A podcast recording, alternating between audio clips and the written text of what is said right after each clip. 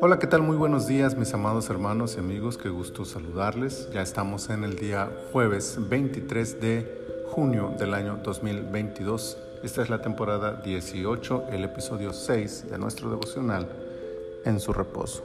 Segundo libro de las Crónicas, capítulo 6, versículo 41, dice, Oh Jehová Dios, levántate ahora para habitar en tu reposo, tú y el arca de tu poder.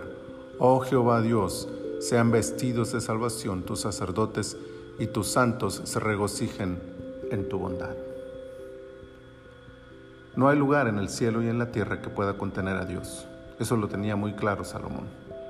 Sin embargo, es Dios mismo quien ordena la construcción del tabernáculo para manifestar su presencia a la nación durante su peregrinar en el desierto, y es el Señor quien ve con buenos ojos el deseo de David de construir casa a su nombre. Ahora, el Hijo de David ha cumplido el deseo del corazón de su Padre y hace la oración de este capítulo buscando el agrado de Dios. El templo no es otra cosa más que una construcción hecha con manos de hombres, incapaz de retener a Dios y toda su gloria, pero también es el lugar donde Dios ha escogido manifestarse a su pueblo. El lugar donde Dios oye a sus hijos. Su clamor y petición será siempre tomada en cuenta cuando se hace en el lugar y de la forma que Dios lo ha ordenado lo cual incluye, por supuesto, un corazón humillado ante su majestad. El templo es el lugar desde donde Dios ve a su pueblo, escudriña y pesa sus corazones, retribuyendo a cada uno según lo que guarda en su interior. Salomón sabe que Dios está en todas partes, pero entiende también que el templo ha de convertirse en el lugar especial donde Dios habite entre su pueblo. Y es que la idea de habitar es más que simplemente estar. Una persona puede estar en un lugar físicamente, pero ausente en su mente. Se puede estar de manera temporal en un lugar, pero la habitación es el lugar permanente donde sabemos que vive una persona. Es posible estar en muchos lugares, pero solo a nuestro espacio personal llamamos habitación y nos sentimos a gusto en él. Salomón invita a Dios no solo a estar, sino a habitar en el templo consagrado a su gloria.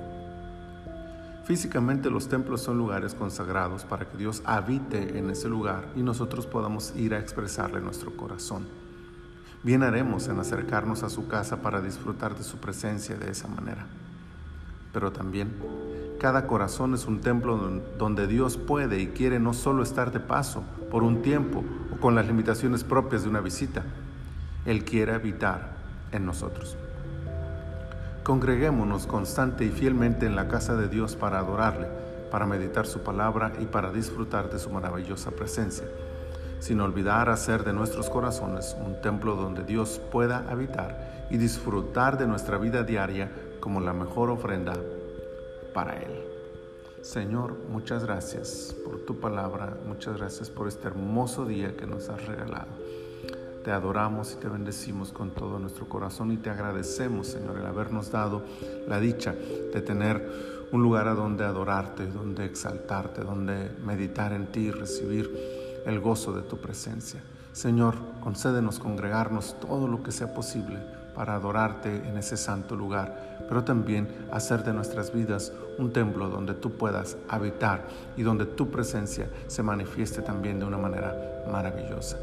Muchas gracias, Señor, por todo lo que nos das. Bendícenos en este día, te lo pedimos, en el nombre poderoso de Jesús. Amén. Amén. Que la presencia del Señor les acompañe todo este día.